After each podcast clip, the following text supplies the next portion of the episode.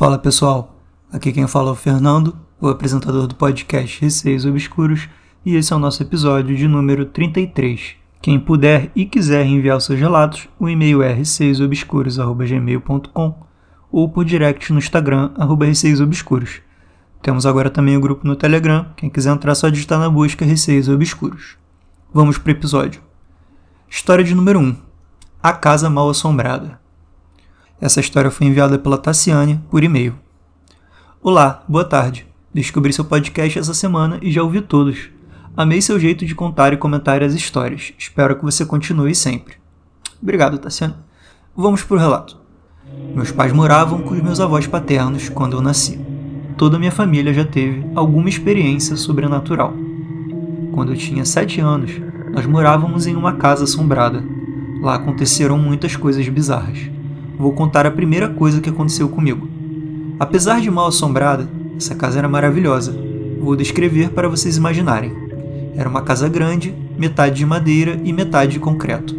Tinha três quartos grandes, uma sala grande, uma sala pequena, uma sala de jantar, uma cozinha, um banheiro, dois corredores e um quintal gigante com muitas árvores frutíferas.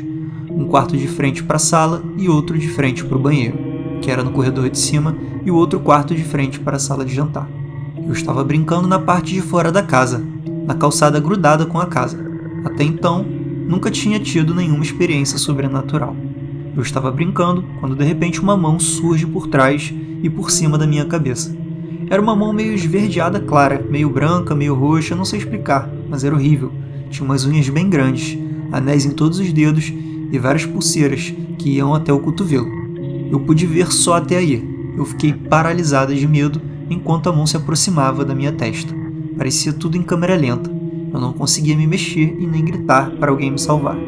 Era tão real que em nenhum momento eu achei que fosse algo sobrenatural. Achava que alguém iria me sequestrar. A mão foi se aproximando e encostou na minha testa. Nessa hora eu fechei os olhos e consegui gritar.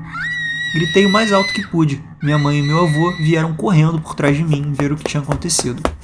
Eu entrei em pânico porque achei que a mão ia pegar eles, já que eles estavam onde ela estava. Eu chorava muito, não conseguia me mexer ainda, e nem virar de costas porque achava que se eu olhasse para trás, eu veria o rosto da pessoa que tinha essa mão horrorosa, e se a mão era daquele jeito, eu jamais ia querer ver o rosto desse ser. Demorei um tempo para me acalmar e conseguir voltar a me mexer. A minha família me explicou que o que eu vi não era desse mundo, e meu pai me fez prometer que não contaria para mais ninguém pois iriam dizer que eu era louca porque fantasmas não existem. Eles me explicaram que só algumas pessoas têm esse dom e que eles também tinham, e por isso eu não poderia contar aos outros. Esse foi o meu primeiro contato com o sobrenatural. Depois disso, nunca mais parei de ver, ouvir e sentir coisas, mas nessa casa, com certeza foi onde mais aconteceram coisas. Te mando em breve. Tassiane, Deve ter dado muito medo, né? Ver essa mão tentando te pegar ali. Ainda mais pelo fato de você ser criança e ter achado que era alguém querendo te sequestrar. Tendo em vista que tinha essa situação, eu acho que o fantasma, né? Foi o menos pior. Mas ainda assim, muito ruim. Você disse que não queria ver a cara do ser, né? Porque a mão já era horrorosa. E eu vou ter que concordar. Imagina só a cara da entidade que possuía essa mão aí, toda estranha, né? Eu acho que pelo fato da sua família ter tido muitas experiências sobrenaturais, você acabou herdando um pouco dessa sensibilidade, né? E agora a história de número 2 cabeça inclinada. Esse relato foi enviado pela Luana por e-mail. Que a Luana é uma das nossas maiores fornecedoras de relatos aqui, ela sempre está me enviando bastante. Obrigado, Luana. Oi, Fernando.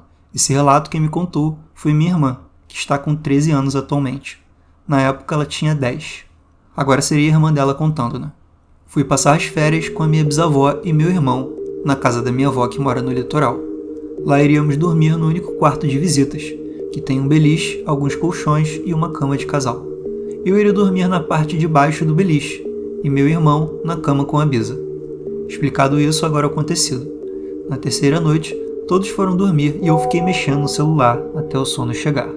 Tudo escuro. Perto das duas da manhã, eu senti sede e decidi ir até a cozinha pegar um copo d'água. A porta do quarto sai direto na cozinha. Ai, não faz isso não, duas da manhã é melhor ficar com sede.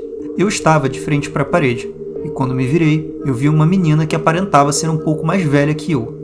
Ela estava parada bem do lado da cama. Não dava para ver o rosto dela. Ela tinha um cabelo preto e molhado cobrindo o rosto, e um vestido branco bem sujo. parecia terra, bem no estilo Samara. Ela ficou ali parada, com a cabeça meio inclinada, me olhando. Eu fechei o olho e me encolhi na cama para ver se passava, mas a sensação ficava cada vez pior. Abri o olho mais uma vez para ver se ainda estava ali, e ela estava. Fechei o olho e fui de olho fechado até a cama, que estava a minha bisa, que ficava bem em frente do beliche. Perguntei se podia dormir com ela, e depois que deitei, passou e logo eu dormi. Os outros dias foram todos sem problemas. Então, Luana, de repente sua irmã recebeu uma ligação aí com uma voz dizendo Seven Days, não? Porque ela descreveu praticamente a Samara mesmo. Né? Uma garota com cabelo preto molhado, cobrindo o rosto e um vestido branco sujo. Sendo essa figura da Samara bem traumatizante para a maioria das pessoas. Pode ser que a sua irmã tenha visto o filme, o chamado, e ficado um pouco impressionada. Mas ela disse que estava acordada ali mexendo no celular, né? Então suponho que ela tenha visto mesmo um espírito ali parecido com a Samara com a cabeça meio inclinada ali olhando para ela. Olhando não, né? Porque como tava o cabelo no rosto, mas assim, com a cabeça na direção da sua irmã. Sorte que ela tinha a bisa dela ali do lado para ficar com ela, né? Porque se ela tivesse sozinha teria sido bem pior.